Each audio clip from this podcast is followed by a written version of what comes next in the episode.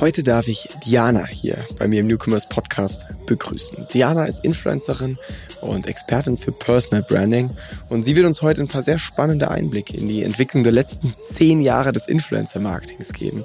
Sie erklärt uns, wie sich das Social Media Marketing in diesem Zeitraum verändert hat, aber auch, worauf es heute ganz konkret ankommt, gerade jetzt in Themenbereichen wie Content-Erstellung und Social Media Strategie. Viel Spaß mit Diana zu Löwen. Der Newcomers Podcast.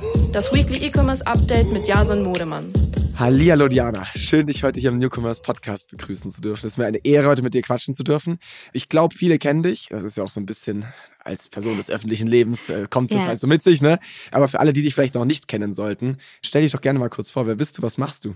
Ja, also mein Name ist Diana zu Löwen. Ich bin 27 Jahre alt und eigentlich seit über zehn Jahren schon Content Creator. Also ich habe wirklich so mit 14 aus meinem Kinderzimmer heraus angefangen.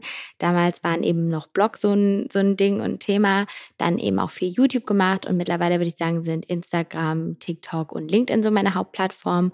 Und über die Jahre bin ich ja auch älter geworden und ich würde sagen, mein Content hat sich eben auch so ein bisschen angepasst und habe dann eben auch angefangen, vor allem so ja in den letzten zwei, drei Jahren auch mehr ähm, ja meine Business Angel-Aktivität auszuweiten, weil ich eben auch schon immer eine große Passion für die Startup-Welt hatte und habe halt eben dann angefangen, das Know-how, was ich als Content Creator gesammelt habe, auch an dann Unternehmen quasi weiterzugeben, bei denen ich mich auch beteilige. Und das versuche ich auch immer mehr stückchenweise quasi in meinen Content einspielen zu lassen. Und ja, ich bin sehr dankbar, dass mir mein Job zum Glück immer noch viel Spaß macht, ähm, mit allen Herausforderungen. Aber ähm, ja, genau, ist wirklich immer noch ein sehr, sehr cooler Job. Vor allem auch damals, ich habe noch BWL studiert, weil es auch wirklich so der coolste Nebenjob eigentlich, den es so geben kann. Mega. Ähm, ich bin total gespannt jetzt auf die Folge, weil ähm, wir haben es ja gerade schon ein bisschen besprochen. Also normalerweise haben wir hier im Newcomers Podcast sehr viel Marken, sehr viel aus, aus der direkten Praxis des E-Commerce. Äh, jetzt hast du natürlich die spannende Perspektive so ein bisschen von außerhalb da drauf, weil du natürlich das Thema D2C und E-Commerce an vielen Ecken und Kanten schneidest. Dadurch heute natürlich nochmal einen sehr, sehr starken Fokus irgendwie auf das Thema Influencer-Marketing ähm, gibt. Und da bin ich total gespannt drauf, weil da werde ich auch heute bestimmt sehr, sehr viel lernen. Und das liebe ich ja so an dem Podcast hier, dass da auch ich immer was mitnehmen darf. Diana, lass doch direkt mal da einsteigen, wo du jetzt gerade schon angefangen hast. Du machst das seit zehn Jahren. Was sind denn so die ja. größten Entwicklungen? Also wenn du jetzt auch so sagst, so am Anfang hast du irgendwie mit so Blogs noch gestartet. Was sind so, also zum einen ist für dich persönlich, was sind so die äh, Veränderungen, den Content, den du gemacht hast und so weiter, aber auch im Markt. Also neue Plattformen kamen ja. dazu, alte sind vielleicht wieder gegangen und so. Ne? Also erzähl doch einfach mal so ein bisschen, was ist die letzten zehn Jahre so passiert im Influencer-Marketing. Ja, also ich würde sagen, was natürlich eine der größten Veränderungen ist, die, glaube ich, alle merken, ist, dass es einfach immer mehr auch zum Bewegtbild geht. Also ne, damals, als ich quasi auch Instagram gemacht habe, das war, also das war dann wirklich so eine Zeit, wo ich jeden Tag mir überlegt habe, welches Foto teile ich. Und mittlerweile mache ich fast eigentlich ausschließlich ähm, Videocontent, weil ich den dann auch relativ leicht ähm, so ein bisschen an die jeweiligen Plattformen anpassen kann. Und ähm, ich würde sagen, dass auch ja dieses klassische Influencer-Sein immer ein bisschen mehr im Wandel ist, auch vielleicht für manche Marken. Also, dass irgendwie das schon alles auserzählt ist, ne? Also diese schönen Orte besuchen, diese ähm, Ästhetik, die es eine Zeit lang irgendwie total gab, vor allem eben in der Fashion, Beauty, Lifestyle-Bubble. Und dass eben, sagen wir, Charakter und auch diese Authentizität oder was ist eigentlich diese Influencerin sonst noch, wofür steht die eigentlich, dass das immer mehr auch ähm, ein Thema ist und immer wichtiger wird. Also es gibt ja auch viele Creator, wie jetzt ein Herr Anwalt oder andere, die vielleicht als Krankenschwester oder so arbeiten und das gibt, glaube ich, diesen Creatoren auch nochmal ein anderes Level an vielleicht auch hm, Vertrauen, weil sie dann eben auch ihre Passion einfach mehr teilen und es nicht nur dieses oberflächliche schön Aussehen ist. Und da spielt es ja auch dem ganzen Videocontent so ein bisschen in die Karten, weil man einfach viel mehr dann erzählen kann oder auch irgendwie erzählen muss, um eine richtige Bindung aufzubauen. Ne? Also wenn man jetzt halt nur wie so ein Model irgendwie hübsch aussieht, klar kaufen das auch einige, aber man hat dann nicht immer so diese, diese Bindung, die, glaube ich, auch langfristig eben sehr, sehr wichtig sein kann, um die Leute wirklich bei sich zu behalten. Und wie gesagt, für Marken ist es eben auch viel schöner, wenn man Geschichten auch erzählen kann. Ähm, und das finde ich sind so relativ spannende Punkte, die mir auf jeden Fall immer mehr so ins Auge stechen. Und natürlich, dass es auch immer schwieriger wird, teilweise gesehen zu werden. Also damals, als ich noch mit Instagram angefangen habe, war das noch chronologisch, also ne, nach ähm, Uhrzeit, wenn man hochgeladen hat. Und mittlerweile ist einfach alles von Algorithmen getrieben, egal welche Plattform. Und das hat halt so ein bisschen seine Vor- und Nachteile. Also für die Bestandscreator ist es natürlich dann auch eben schwieriger oder wird es schwieriger, äh, weil Follower einfach nicht mehr so viel zählen, aber dafür zählt halt Content und das ist ja eben auch gut für jeden, der klein ist und einfach guten Content macht, weil man dann eben doch auch leicht gesehen werden kann. Und vielleicht noch ein letztes Learning, so ein bisschen dieses People follow People und nicht unbedingt Marken. Ich glaube, das war schon immer natürlich teilweise so, warum sich auch Marken früher schon immer Testimonials geholt haben.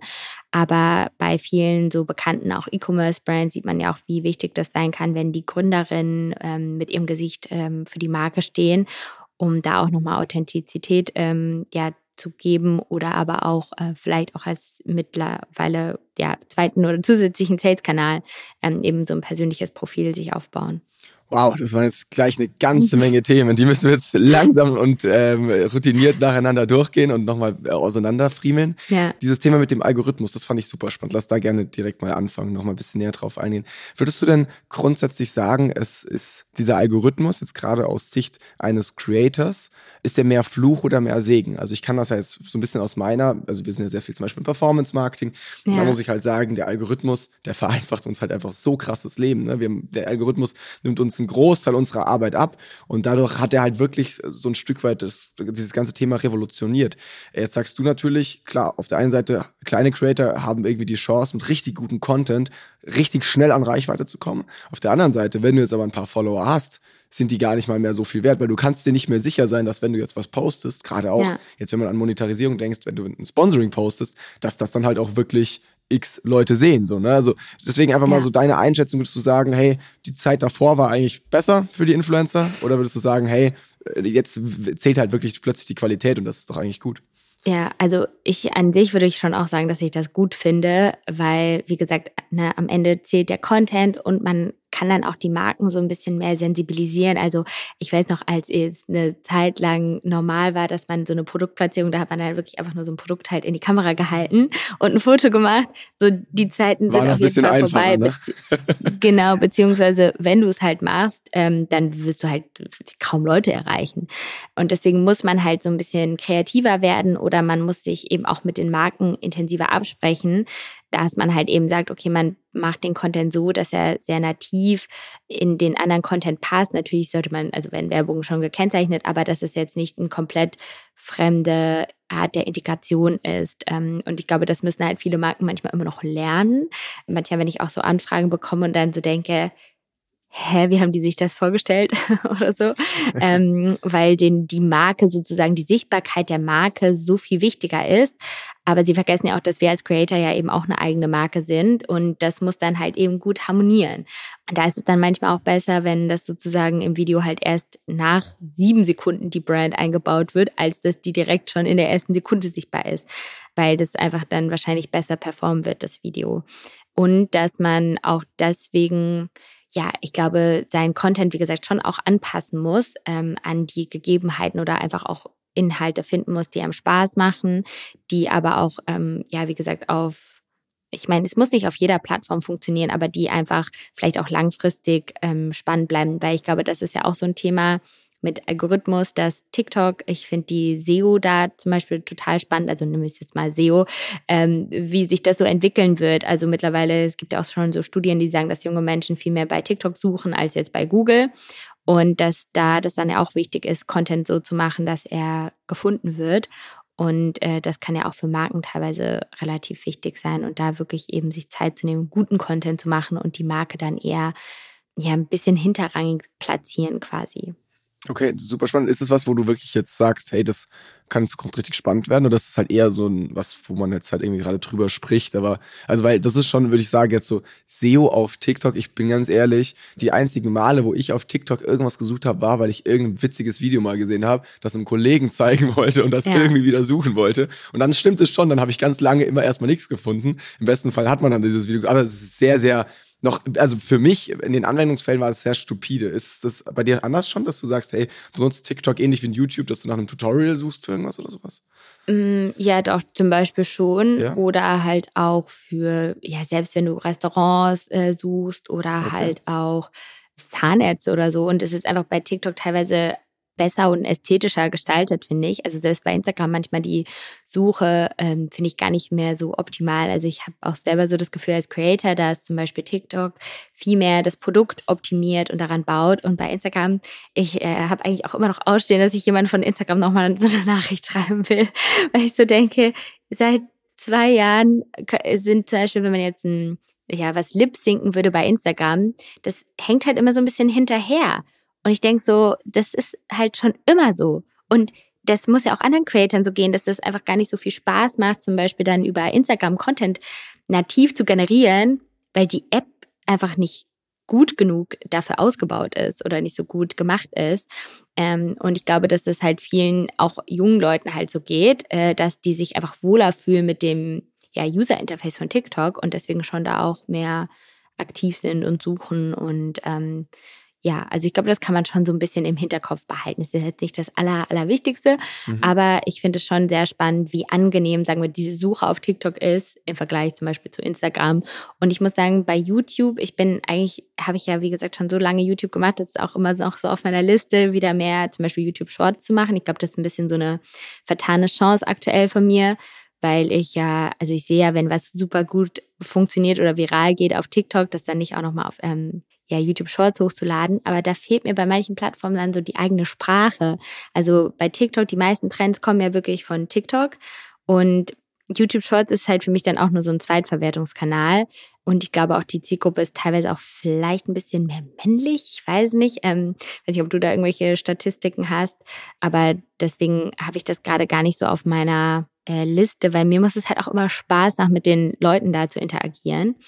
Ähm, Aber bist du, bist du, sorry, wollte ich nicht unterbrechen. Bist du da ah, echt ähm, sehr pragmatisch dann eher in deinem ähm, in der Auswahl der Kanäle oder bist du schon so, dass, es, dass du es auch sehr stark fühlen musst? Weil, to be honest, also ich verirre mich manchmal auf YouTube Shorts und ich sehe, also die Hälfte der Videos da sind halt einfach verwertete TikTok-Videos. Also oder einfach nur ja. eins zu eins die gleichen. Ne? Das ist dann noch mit der TikTok-Font. Das ist da wird noch gesagt, ja hier Leute auf TikTok wird in dem Video gesagt. Ich denke mir so, was? Wie kann dieses Kack-Video jetzt hier auf YouTube eine Mio Likes haben? So wie wie geht das ja. denn überhaupt? Ne? Aber da ist ganz wenig Nativität noch gefühlt im Content, wo ich jetzt sagen würde, ja. hey Diana, push doch einfach alle TikToks, die du machst, einfach auch nochmal auf YouTube Shorts. Vielleicht geht da irgendwas auch ab. So. Ja, yeah, genau. Also das ist schon was, das will ich auf jeden Fall auch ausprobieren, aber eher auch so aus Interesse, weil mich das interessiert, ob das wirklich dann funktioniert, aber jetzt gar nicht, weil ich da dann so emotional noch dran hänge und das ist eigentlich total schade, weil sich aber das auch so ein bisschen gewandelt hat. Also wie gesagt, so die meisten meiner Kooperationen, würde ich sagen, setze ich eigentlich auch auf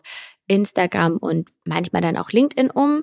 TikTok ist halt auch immer noch nicht so der optimale Sales-Kanal, sagen wir so, weil man ja einfach das meiste, würde ich sagen, eher noch über die Stories natürlich ähm, verkauft oder äh, erzählt oder halt in den Reels.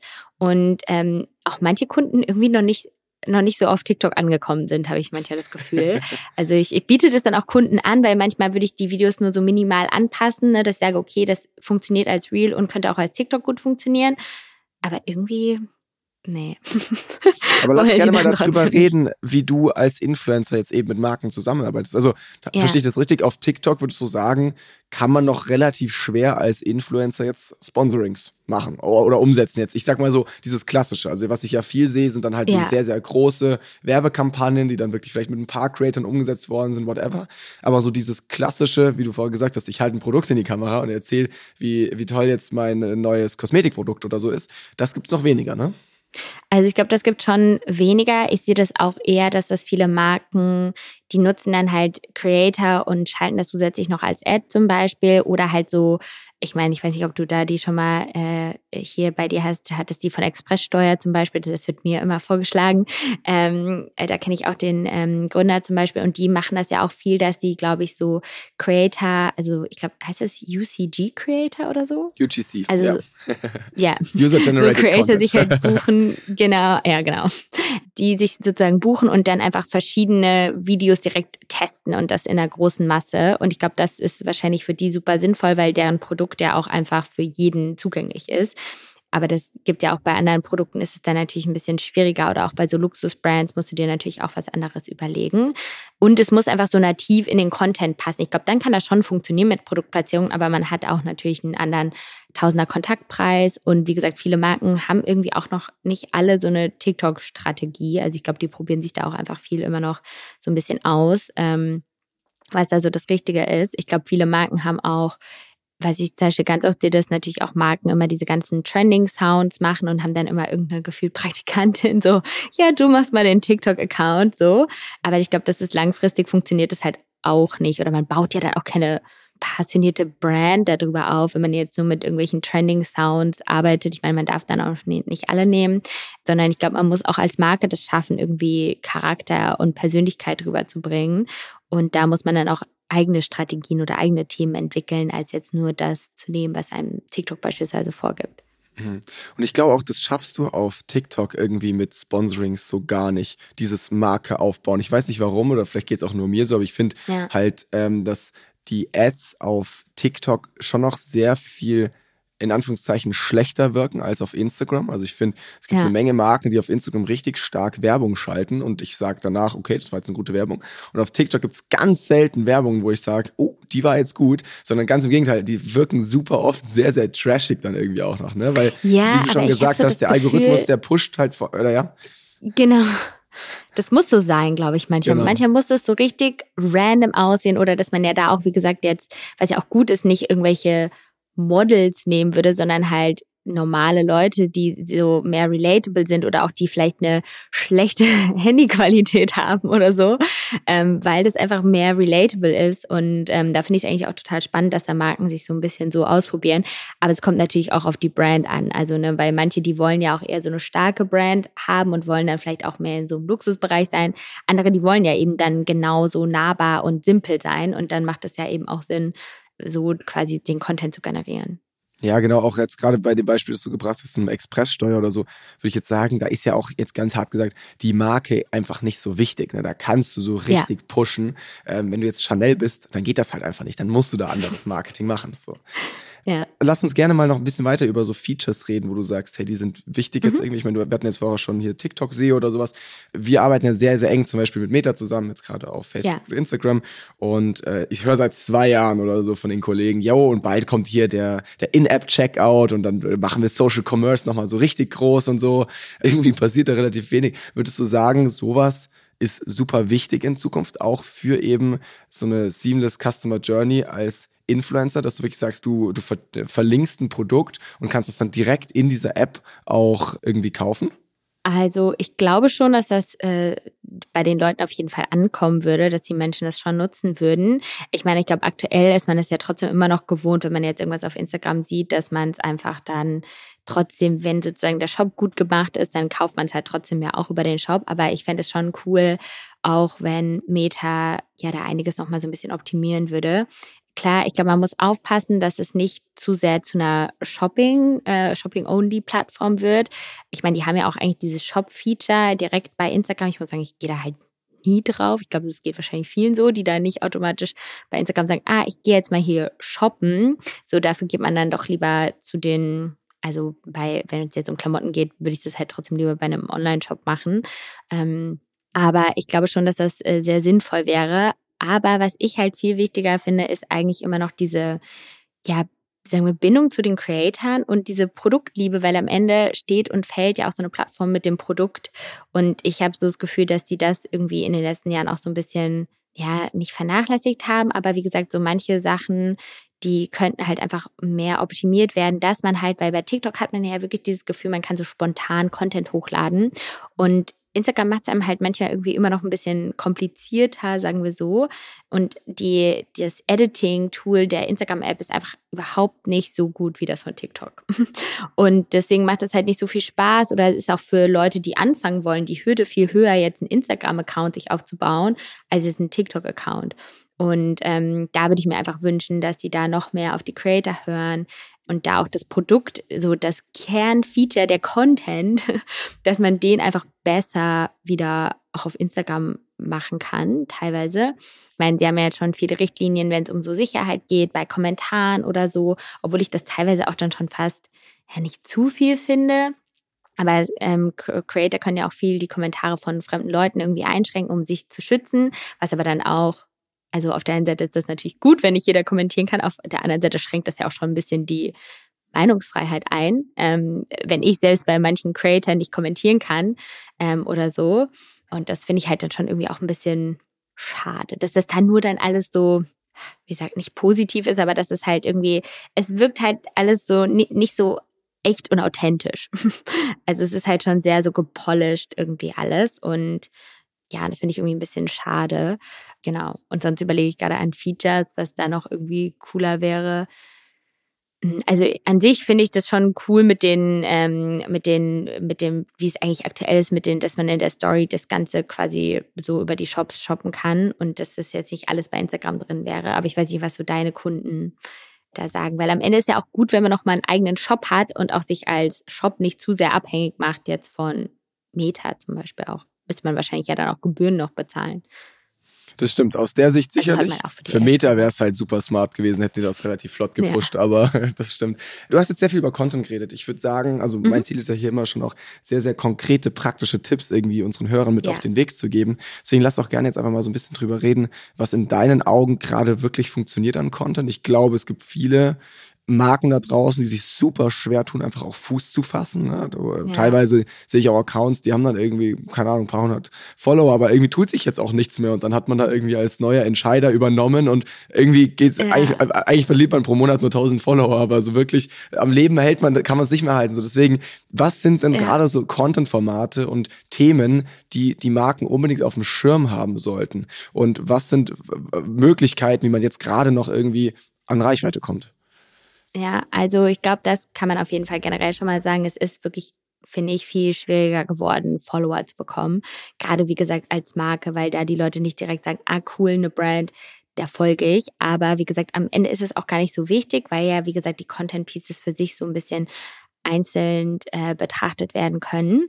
Ähm, ich würde sagen, der Content wird auf jeden Fall, oder was ich so im Gefühl habe, ist es wieder so ein bisschen aufwendiger oder sagen wir, die Story, die man erzählen will, sollte halt einfach im Vordergrund stehen.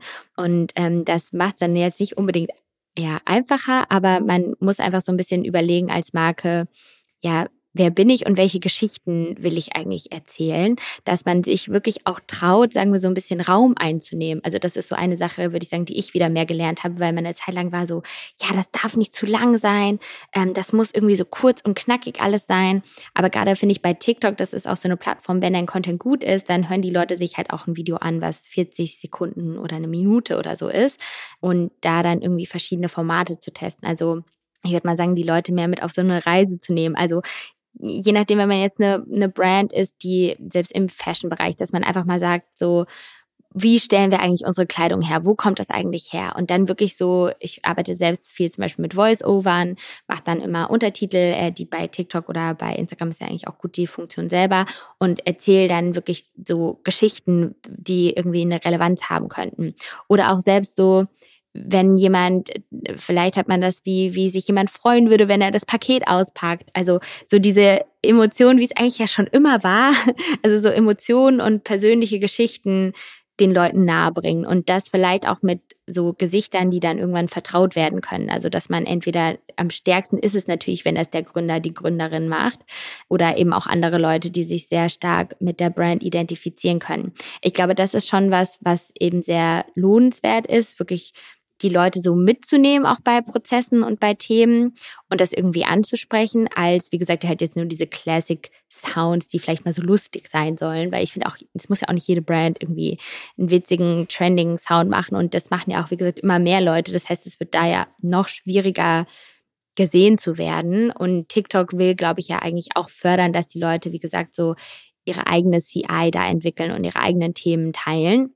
Also ich mache das zum Beispiel auch so als bei mir auf TikTok. Es hat auch, also hm, habe ich immer so verschiedene Formate. Manchmal mache ich eben so kleine Vlogs, wo ich die Leute so ähm, durch meinen Tag nehme oder eigentlich auch manchmal sage, so was kostet mich ein Tag in Berlin, was kostet mich ein Tag in Frankfurt und dann sind es immer so kleine Vlogs, wo man halt meinen Alltag sieht, aber man hat es irgendwie mit so einem Thema, was irgendwie auch ein bisschen interessant ist oder vielleicht auch manche ein bisschen triggert. Also ich gebe jetzt nicht jeden Tag, weiß ich nicht wie viel, 1000 Euro aus, aber ähm, das ja für jeden total anders.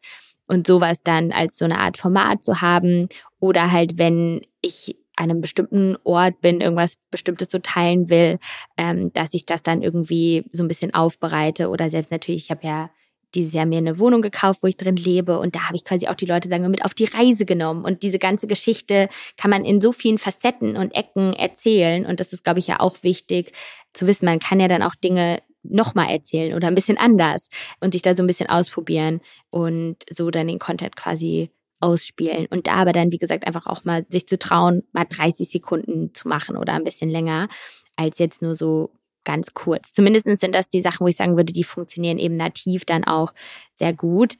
Ich glaube, kommt natürlich auch immer auf die Brand an, wie sowas dann als Ad funktioniert. Aber diese ja, Geschichten und halt diese Persönlichkeiten. Ich glaube, das kann da schon sehr wichtig sein. Also ich finde es auch immer am coolsten, wenn jetzt der Gründer oder die Gründerin selbst zum Beispiel die Werbung für deren Produkt machen würde. Du hast jetzt öfter davon gesprochen, irgendwie aus verschiedenen Perspektiven was zu beleuchten. Also zum Beispiel der Kauf deiner Wohnung, dann hast du das auf, äh, ja. auf verschiedene Themen wahrscheinlich mal den Fokus gelenkt. Das finde ich total spannend, weil wir jetzt, ähm, gerade wenn wir irgendwie, ich sag mal, im, im, bezahlten Marketing unterwegs sind, dann machst du das halt auch total. Ne? Du, du gehst ins Testing, du überlegst dir im Vorfeld sehr hypothetisch, hey, was sind äh, Themen, die funktionieren könnten, dann testest du die gegeneinander, äh, findest was heraus, iterierst auf der Basis und versuchst ja. es ins nächste Testing wieder mitzunehmen. Machst du das als Creator auch, dass du dir wirklich Gedanken machst, okay, was, jetzt ne, bleiben wir bei deinem Beispiel von der gekauften Wohnung dass du dir Gedanken machst, okay, was sind jetzt hier spannende Themen, auf die man nochmal genauer eingehen kann. Man kann einmal irgendwie über bürokratische Hürden sprechen, man kann einmal eine Besichtigung zeigen, man kann einmal irgendwie Immobilienmarkt allgemein in Deutschland gerade oder sowas beleuchten und dann überlegst du dir das, arbeitest diese Videos heraus, testest das auch, schaust dir an, welche Zahlen das sind und versuchst dann deine Kommunikation im Nachgang darauf anzupassen. Oder ist das so, mhm. dass du eigentlich relativ, ich sag mal, so in die Woche reinstartest, dann machst du halt ein Video, das dir gerade kommt und in der nächsten Woche das Video, worauf du dann halt Bock hast. Also wie viel ist das auch so ein bisschen zahlengetrieben ja. bei dir, würde ich gerne erfahren. Also es ist so eine Kombination, würde ich sagen. Also klar mache ich auch manchmal so spontan Content, wenn ich irgendwo bin und ich sage, ich habe gerade eine Idee. Also äh, das sind auch Sachen, die schon gut funktionieren. Oder ich mache mir halt vorher Gedanken, beispielsweise ich war jetzt auf dem Oktoberfest dann.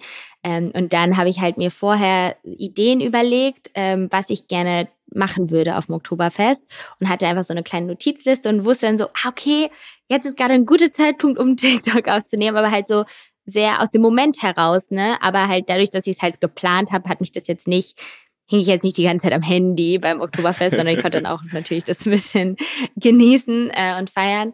Aber sowas ist halt immer sehr smart, sich in so gewissen Sachen, wo man weiß, es interessiert auch eine breite Masse, wie es ist Oktoberfest oder andere Sachen, da vorher eine Struktur zu überlegen.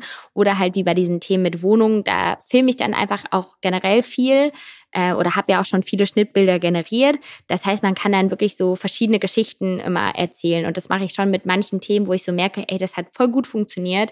Das spiele ich dann auch öfters mal aus, also alle paar Monate immer mal. So ein paar, sag mal, Highlight-Themen, wo man auch manchmal ja gar nicht weiß oder manchmal weiß man ja auch nicht immer, was so viral geht, also oder Themen, die auch irgendwie so wichtig sind, die man dann immer wieder spielen kann, sagen wir auch als Person der Öffentlichkeit. Ich habe mal so ein, es gibt sowas, was und am Ende sagen wir, sind das auch immer so außergewöhnliche Geschichten. Also so ein random Beispiel. Es gibt so ähm, hier in Berlin sowas, wo äh, sehbehinderte Frauen Brüste abtasten um für Brustkrebsvorsorge. Und es gibt ja jeden Oktober quasi Breast Cancer Awareness Month. Ähm, und das ist halt irgendwie voll das interessante Thema. Logischerweise kann man irgendwie auch voll viele ähm, ja, Facetten teilen ähm, und dann kann man das zum Beispiel immer im Oktober oder so mal aufgreifen. Aber man hat teilweise schon Content oder man macht den eben anders, aber es ist ja auch irgendwie ein wichtiges Thema, die Leute dafür zu sensibilisieren. Oder ich war letztens in so einer Zahnarztpraxis, ähm, auch für so ein Startup quasi, ähm, wo ich als Angel bin, äh, also als Business Angel beteiligt bin, wo alle Zahnärztinnen als Feen verkleidet sind. Und das ist halt auch so eine cute Geschichte, dass es halt so mega viral gegangen ist, weil die Leute das halt einfach so süß finden. Ne? Und manchmal muss man halt auch so Themen finden, wo man das Gefühl hat, ey, das ist so ein interessantes Thema und dann kann es auch einfach cool sein, das mit zu vermitteln. Ist natürlich bei mir als, sagen wir, ich bin ja dann eher wie so eine ja, Person der Öffentlichkeit, die die Leute einfach mit bei ihrem Leben nimmt und manchmal geht man dann halt zur Brustkrebsvorsorge oder äh, zu einer Zahnärztin oder besucht da Leute. Ähm, als Brand muss man natürlich immer ein bisschen noch konkreter dann schauen, ob das jetzt natürlich Sinn macht. Aber man kann, findet ja in jeder Sache manchmal irgendwie so schöne emotionale Themen eigentlich auch. Und ich glaube, das fände ich cool, wenn das wieder so ein bisschen mehr hervorgehoben wird, quasi auch bei den Inhalten. Das heißt, also genau, ich nehme jetzt zwei große Sachen mit. Einmal so dieses ganze Thema Inhalt wird halt tendenziell wieder, kommt so ein bisschen wieder zurück vielleicht. Ne? Also dass der Inhalt einfach doch super wichtig wieder wird und das ist nicht mehr dieses ja, nur glossy, schön aussehen, genau, so die Story dahinter. Und zum anderen aber schon auch so dieses sich Stories rauspicken, die vielleicht ein bisschen edgy, die mal sind, die man vielleicht noch nicht zehnmal gesehen hat, die vielleicht ja. auch einfach was Neues sind für den Nutzer. Ne? Und für eine Marke kann das dann halt heißen, dass man, weiß nicht, äh, die, die, den Nutzer mitnimmt ähm, und die Supply Chain mal rückwärts geht und mal schaut, wo man rauskommt oder so, ne? Dass man halt da wirklich vielleicht so ein bisschen mehr in, in so Educational-Formate vielleicht auch geht. Ähm, Voll. Das heißt, es, genau, das heißt, es sind schon einfach Themen, wo man sich aber auch wieder ransetzen muss, ne? Das muss man schon sagen. Das ist auch aufwendig einfach, ne? Das ist dann nicht so von heute auf morgen gemacht, sondern da ist genau. auch viel Arbeit mit verbunden. Ja, deswegen, ich versuche auch immer eigentlich allen Leuten immer sozusagen am besten immer gefühlt alles filmen, alles filmen, was man macht. Äh, selbst wie jetzt bei so einem Online-Shop, so die Gründungsgeschichte, das ist ja doch voll spannend, so wie war das von einem Jahr versus jetzt und dann so einen kleinen Vergleich zu machen, auch vielleicht wie haben sich die Paketbestellungen verändert oder wenn es irgendwie positive Momente gibt oder was war der Moment, warum man das und das geändert hat oder auch mal Fehler eingestehen und das auch teilen oder so, ne? Das ist ja eben auch total ähm, spannend und cool. Aber klar, das ist halt dann immer so ein bisschen mehr Aufwand und ich glaube, viele Gründer, Gründerinnen sträuben sich halt immer so davor, die sind so, nein, ich möchte das nicht machen, das soll jemand anders machen, der soll die Kommunikation machen. Aber selbst so, ähm, wenn du als Gründer, wie gesagt, immer so, selbst den, den Moment, wo du dann nochmal beim Notar warst und das kurz mitfilmst oder so, das sind halt voll die schönen emotionalen Momente, die man dann auch so selbst als Einstieg nehmen kann. Und dann erzählt man halt den Rest eben so ein bisschen weiter oder das können ja dann auch andere schneiden oder auch andere weiter erzählen. Aber sowas finde ich halt immer total schön, um so ein bisschen nahbar zu sein und um eben auch, wie gesagt, diese Bindung und dieses Vertrauen auch aufzubauen zu den Leuten. Okay, cool. Diana, zum Ende habe ich noch eine etwas persönlichere Frage an dich. Ähm, was sagt dein Umfeld so dazu? Ähm, auch, ich meine, die haben ja dann vielleicht auch die Entwicklung so ein bisschen mitbekommen. Und ich stelle mir das jetzt dann gerade so vor, du bist da mit deinen Mädels auf dem Oktoberfest, die wollen gerade alle anstoßen. Nur so, Moment, ich habe noch meine Checkliste, wir haben Video 7 noch nicht gedreht, alle nochmal die Krüge runter. Wir müssen hier nochmal. Nee, also, ähm, for real, wie, wie ist das so für dein Umfeld? Ja. Ähm, gerade wenn du auch sagst, hey, du filmst praktisch alles mit. Ist das cool für ja. die? Ist es dann auch vielleicht so, dass sich da, dass manche damit nicht so ganz klarkommen? Ja. Ähm, und wie ist es auch so einfach für dich im persönlichen Leben? Ja, also ich würde sagen, ich filme jetzt nicht immer alles mit. Ich habe schon auch ein paar Freunde, die weniger aus Social Media sind. Zum Beispiel beim Oktoberfest war das auch so. Da war ich einmal bei diesem Wiesenbummel von Kati Hummels. Da wusste ich halt eh, das ist ein Influencer-Event. So, da wird alles da sind wir alle gefühlt dafür da, ja. Ähm, und dann war ich aber auch einmal noch privat mit meinen Freunden da und da habe ich dann zum Beispiel auch nicht so viel gefilmt. Also das versuche ich dann schon auch manchmal zu trennen. Aber klar, das Ding ist ja auch, man ist schon wirklich sehr so kreativ oder ich bin, glaube ich, auch einfach so sehr kreativ und habe halt auch manchmal so Ideen so sehr spontan und das ist so das, was du auch ein bisschen meintest mit diesem ich fühle das oder ich fühle das nicht, das hört sich immer so dumm an, aber manchmal muss man halt so oder man sollte ja auch hinter dem Content stehen und dann braucht man da ja auch viele Ideen und das ist eher, glaube ich, das, was einen als Creator auch manchmal so ein bisschen unter Druck setzt, weil du, wie gesagt, dir selber aber auch viel Druck machst. Also manchmal denke ich auch so, ich müsste gar nicht so viele Videos noch machen, wie ich halt manchmal mache. Manchmal lade ich wirklich fast jeden Tag was auf Instagram hoch oder so. Aber da gibt's halt auch immer so andere Phasen. Und ich glaube, das habe ich für mich mittlerweile eben auch gelernt. Es gibt auch mal Phasen, da hat man mehr zu erzählen, manchmal auch ein bisschen weniger. Manchmal muss man sich wieder neu tarieren und finden. Und vor allem, man muss ja auch sich als Creator und als Privatperson finden. Also das ist, glaube ich, so die größte Challenge bei mir gewesen oder ähm, generell, dass man ja auch gucken muss, wer ist man selber und was möchte man teilen. Und ich würde sagen, dieses Jahr habe ich da vor allem auch viel so geändert, weil ich halt gemerkt habe, okay, ich will jetzt nicht Content Creator sein, um Content zu kreieren, sondern ich will die Leute halt wirklich bei meinem Leben mitnehmen. Und was mache ich aber dann in meinem Leben, wenn das nicht nur Content ist? Und deswegen habe ich halt angefangen, quasi auch mehr ja in der Startup-Welt zu sagen, mich zu engagieren. Ähm, auch bei einigen Startups, wo ich sozusagen als Business Angel bin und beteiligt bin, helfe ich auch in der digitalen Kommunikation zum Teil. Das sind aber auch oft, also das eine, wo ich sehr viel mache, die heißt Nelly, die digitalisieren Arztpraxen. Das ist mehr so ein B2B SaaS-Firma und äh, Factoring-Firma. Ähm, also ein ganz anderes Thema Thema, auch dann natürlich eine ganz andere Challenge mit der Kommunikation. Aber das finde ich halt irgendwie auch ein cooles Learning und auch dieses, ja, so auf so eine Reise wieder auch da gehen, quasi, ne? Sowas dauert, geht halt auch nicht von heute auf morgen. Aber es macht total Spaß, da gemeinsam mit den Leuten zu wachsen. Und ich glaube, das ist auch so, wo ich dann gucke, auch bei meinem Content, dass ich manchmal auch Dinge schon früh anfange und manches braucht halt auch so ein bisschen Zeit, bis sich das dann irgendwann bei allen etabliert hat. Aber das macht mir eigentlich auch total Spaß. Ja, und ich glaube, wie gesagt, meine Freunde, die haben da mittlerweile Verständnis zum Glück. Ähm, und wie gesagt, ich kann da schon teilweise eben so ein bisschen abstecken, was ich dann eben für mich privat halte oder was ich eben so teile. Weil klar, natürlich ist es schon viel von meinem Job irgendwie viele Dinge zu teilen. Aber manchmal, wie gesagt, kann man ja auch Sachen teilen, ohne alles zu erzählen, sondern den Leuten auch nur so ein paar Impulse oder Einblicke geben. Aber mal sehen, wo sich das so in den nächsten Jahren hin entwickelt. Also ich bin auch selber total gespannt, äh, wie, wie so die Zukunft sagen wir, von Social Media und den ganzen Plattformen eben auch sein wird. Und wie gesagt, vor allem, wie man eine Balance findet, da nicht so sich selber so einen krassen Druck zu machen und auch noch das zu machen, was einem Spaß macht. Ne? Weil ich, wie gesagt, ich bin einfach, ich bin jetzt auch schon 27, ich will jetzt nicht irgendeinen Shit machen, nur für Content oder für Reichweite, sondern mir muss das halt selber auch schon noch Spaß machen, was ich filme und teile. Das ist ein gutes Schlusswort. Ich glaube, das ist wichtig. Ich glaube, das kommt uns auch am Ende rund rüber, ne? wenn das halt nicht irgendwie der Leidenschaft äh, des Creators entspricht. Diana, vielen, ja. vielen Dank dir für deine Insights heute. Ich fand es sehr wertvoll.